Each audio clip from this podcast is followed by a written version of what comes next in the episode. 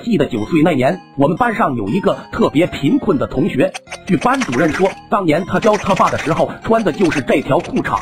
没想到这么多年了还能再相见，于是班主任就号召大家给他捐款。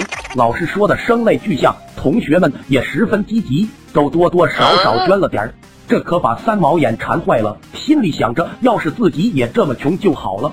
智慧的光芒在三毛眼中来回碰撞。对了，还有什么是比无家可回、露宿街头更穷的呢？到时候自己这个条件一摆，那钞票还不是大把大把的来？说干就干，三毛立刻就冲回家里，用红漆在自家墙上写了一个大大的“拆”字，打算借此蒙混过关。年幼的三毛当时并不知道这个字看着是“拆”，实际念“富”。第二天一大早，狗三毛就被吵杂的声音闹醒，出门一看。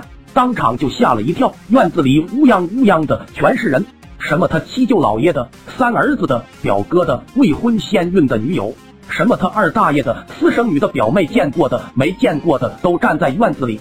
三毛爹此时也是一脸的懵逼，大家你一嘴我一口的说着，邻村那边是要拆迁来着，没想到你村边这也沾上光了。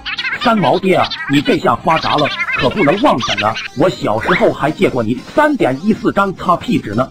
三毛爹回头看到那个拆字，也反应过来发生了什么事，顿时大叫道：“好，集合！今晚的消费由我三毛公子买单！”人群顿时沸腾起来。那晚的画面太过刺激。此后几天，三毛爹是白天睡觉。晚上就爱瑞巴德，日子就这么一天天的过去。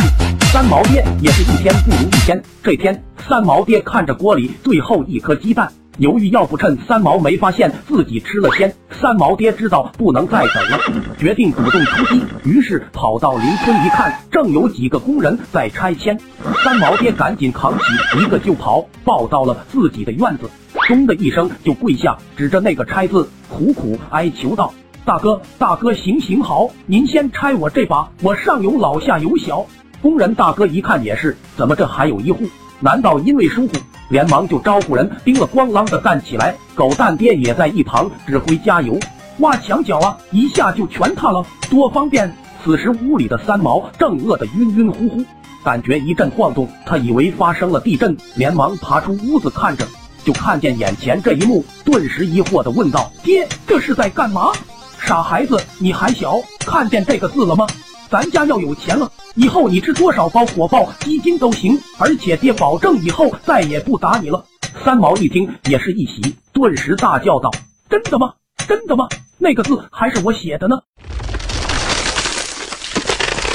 那天三毛爹再也不打三毛的承诺仅维持了两分钟，而此时他正在考虑悄悄把三毛埋在房下的可行性。